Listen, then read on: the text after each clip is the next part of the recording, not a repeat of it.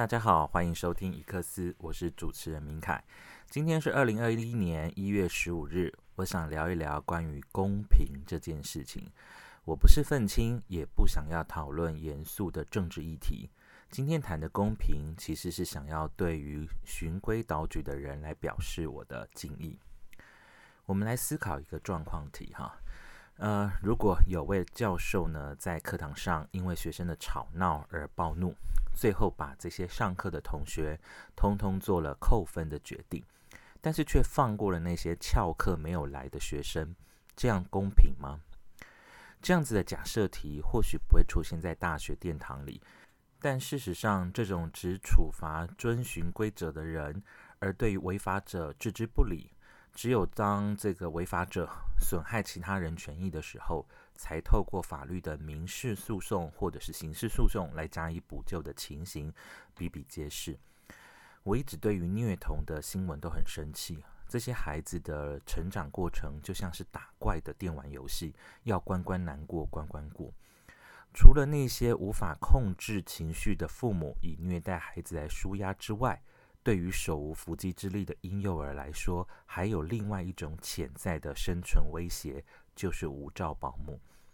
我一直都在关注一则二零一七年的新闻，呃，当时呃有一位住在新竹的单亲妈妈，把三岁的儿子托付给无照保姆。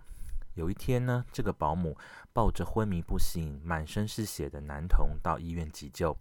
根据他的说法是，孩子从床上跳下来，受重伤昏迷，因为保姆的疏忽而摔成了植物人。事后呢，单亲妈妈为了要筹措医药费，一度到酒店上班。今年孩子已经六岁了，那法院的诉讼呢，预定在。呃，今年的呃一月十九日，也就是呃几天之后呢，那就会宣判。那孩子已经当了三年半的植物人。或许有人会说，诶，谁叫你这个单亲妈妈，你把孩子托付给无照保姆，她自己也要负责任呢？是的，这位妈妈她要用一辈子来负责，好去酒店工作来为孩子负责。那无照保姆呢？无照保姆呢，在地方法院一审跟二审。那都以业务过失致重伤害罪判了两年。那在高院更一审，即使呢是以伤害罪加重二分之一的刑度，也只有判八年以上的徒刑。我并不是要公审这位无照保姆，我想要讨论的是无照保姆这件事。要讨论无照保姆，我们想从合格保姆这件呃这个部分来切入。事实上呢，政府在规管合格保姆呢是非常严格的，这很好啊。呃，我的孩子还小的时候呢，曾经也托付给一位领有这个居家式托育服务登记证，也就是合格证照的保姆啊。那呃，要取得这样子的证照，其实是有一些难度的。首先呢，他必须要有这个保姆人员的技术师证。或者是他呃学历是高中职以上的幼保科、家政科或护理科的相关科系毕业的学生，再不然他就是要修完这个托育人员专业的训练，领有这个呃相关的证照哈，这个结业证照等等的哈，他才能够有这个资格去申请哈所谓的合格证照。那呃，他不只是在执照的部分受到了管控啊，他在这个带孩子的部分也受到了严格的规管。他不仅仅呢不能够有其他的工作，他也不能够多收孩子。那他也必须要拍照记录各项托婴的过程，还要写报告书回报给保姆协会，同时也要接受访视员的访查，甚至于六日哈还要接受各项保姆训练。那这都是因为他接受了政府的规管，取得了合格保姆证。那无照保姆呢？因为无照，所以不处罚，所以没有不需要记录孩子的生活，也没有访视员来看他这个育婴的场域，没有人会管他怎么样呃收纳这个婴儿车，或者是要求他对于这个托育的呃空间的整洁。必须要有防撞、防跌或防坠、防坠的这种安全措施。那当然，无照保姆也可以安心的安排他周六周日的私人活动，因为没有人会去要求他接受什么保姆训练呐、婴幼儿的照护技术。所以无照保姆的存在就成了社会的黑数，孩子的隐形杀手。只有出大事了，才会成为头条新闻，才会对簿公堂。那你问，为什么政府不管这个无照保姆呢？因为很简单，因为无照啊，所以没有办法管啊，所以就只能不管。那孩子受重伤了，那就走刑事的伤害罪；轻伤就走和解或民事赔偿。所以那是法院处理的，政府呢只管有证照的合格保姆。因此，受害者最后都只能上法庭，或者是向媒体爆料换取公道。那媒体遭受的政府无视，要向谁爆料去换取公平正义呢？我们换个方向讨论一下电视台的执照问题。电视台经营要取得执照，呃，政府呀，他也会做很多的评估，最后去做出他发不发照的决定。但是取得了执照，他就可以经营电视台吗？其实也不然啊。像过去像一电视，当他取得执照之后，他很想要在有线电视开始开播，但是呢，他也受到了有线电视要求啊，要支付上架费。那有一度呢，一电视也无法上架。另外有一个案例，就是联合报呃的 UDN TV，他们同样呢也遇上了呃跟一电视当初面对的状况相同的情形啊。那也如果不是被要求要高额的上架费，要不然呢就被摆在冷门的频道。最后呢，他们呃就选择了跟这个 MOD 哈做合作，可是呢，他后来也是因为经营的营运上的问题，就选择下架了。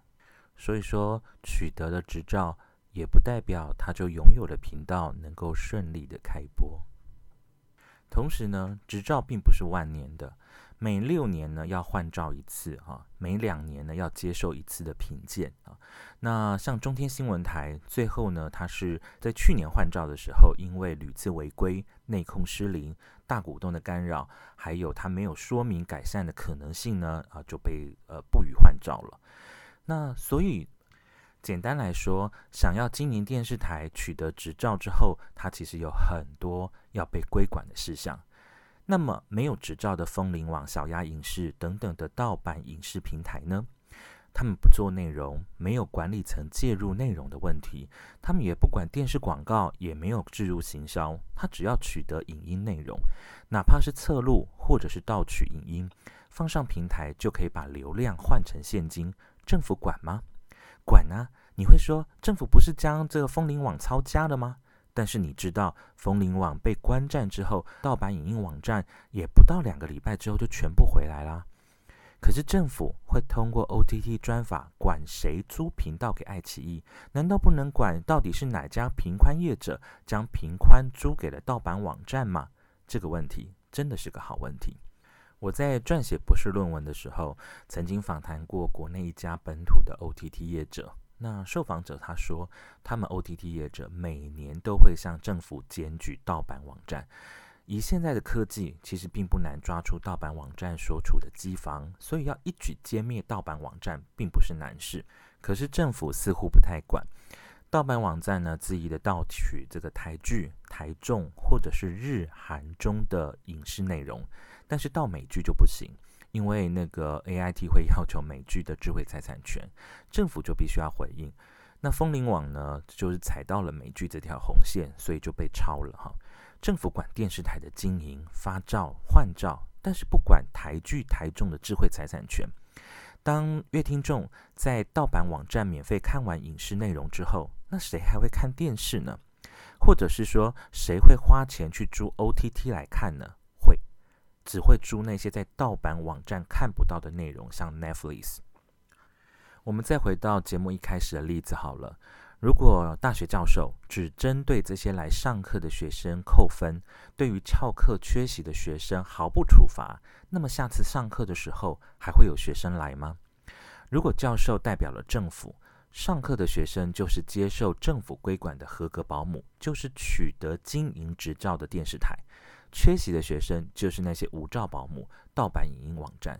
政府用一百倍的严格管理处罚这些取得证照的保姆跟电视台，但是却无视于那些无照保姆、盗版网站。虽然不至于所有的合格保姆都会转为无照保姆，或是取得执照呃正派经营的电视台都会变成盗版网站。但是政府将要如何作为一个秩序的维护者，如何去维护公平跟正义呢？政府对于无照保姆、盗版网站的无作为，这就像呃去年十二月底啊，有另外一则新闻，有一个女大生在学校的图书馆里头睡觉，那遭到了同校的男学生呢，呃打手枪喷金射在身上啊，她向警方报案，并且请学校调查。就没有想到学校呢认为是同学不懂事恶作剧，在性评会上，女老师竟然叫他说：“哎，你当做没有发生过，慢慢遗忘他吧。”学校的无作为令人崩溃。难道女大生真的要被性侵了，或者是受伤了，或是因此而羞愤跳楼，才会被受到重视吗？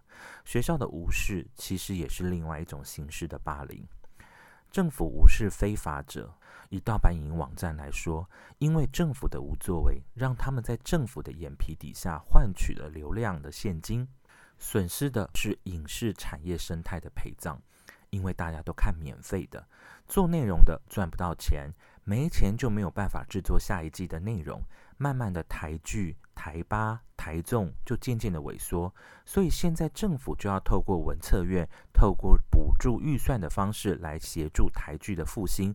同时，在市场上，乐听众还愿意掏钱来付费看内容的，其实就是那些来自于其他国家的媒体怪兽，像 Netflix、像 HBO。Netflix 跟 HBO 跟台湾的影视制作团队或者是电视台来合作制作戏剧，优良的制作品质，让我们赞叹台剧的复兴。听起来好像有那么一点让人觉得讽刺的味道。再谈回这个盗版影视平台的这个猖獗呢，其实也曾经把公视 HBO 跟 Catch Play 他们一起合作的呃大戏《我们与恶的距离》，在完结篇之前呢的还没有播出的第九集跟第十集的时候，就把影片外流，呃，遭到了非法的上网，甚至于还让公视 HBO 跟 Catch Play 呢无奈的呢只能发声明稿对乐听众做道德劝说，啊，呼吁。所有的乐听众说，不论观看或是散布盗版影音，连结都是违法的行为。要求观众呢，要用行动来支持正版，支持台剧，支持创作者的用心，不要让盗版来打击茁壮的台剧的品质。请问，这样子的结果，怎么会是让电视台制作内容的这些呃制作团队来伤脑筋呢？我们回到无照保姆的议题，嗯。需要长时间辛苦工作的父母，哈，可能会为了省一点钱，在没有探听保姆的为人、性格或口碑，或者是只是在网络上搜寻一些资料，就把这个年幼的孩子托付给无照的保姆。孩子能不能长大，似乎就好像是赌马买乐透的，要碰碰运气。各位，保姆费真的很贵，很花钱。如果是要辛苦工作十二个小时才能换取三万多微薄薪水的这个蓝领劳工来讲，这是非常非常沉重的负担。真的，我经历过，我知道很辛苦。所以生养一个孩子真的很沉重。那位为了植物人儿子下海的单亲妈妈，您真的辛苦了。希望在下个礼拜一月十九日的宣判能够抚慰您受伤的心灵，并且能够给你继续走下去的勇气。因为植物人是会长大的。孩子现在才六岁，你有好长好长的一段路要走，加油！我们今天谈的公平，其实是要讲给这些循规蹈矩啊、遵守规则的人听的啊。呃，我觉得大家都非常非常的呃辛苦，很认真的去接受一些政府的管理，然后呃取得合格的证照，或者是循规蹈矩的过生活、过日子。但是有时候我们或许会觉得啊，政府好像少做了那么一点点来保障我们的权益。那有时候这些权益可能还是要靠我们自己去争取。但是我们仍旧相信，遵守社会一定的规则，才能保障人们能够有更好的生活。今天伊克斯跟大家谈公平。如果朋友有不同的意见或看法，欢迎交流。您可以私讯给我，期待听到大家的回应。我们下次再见。拜拜。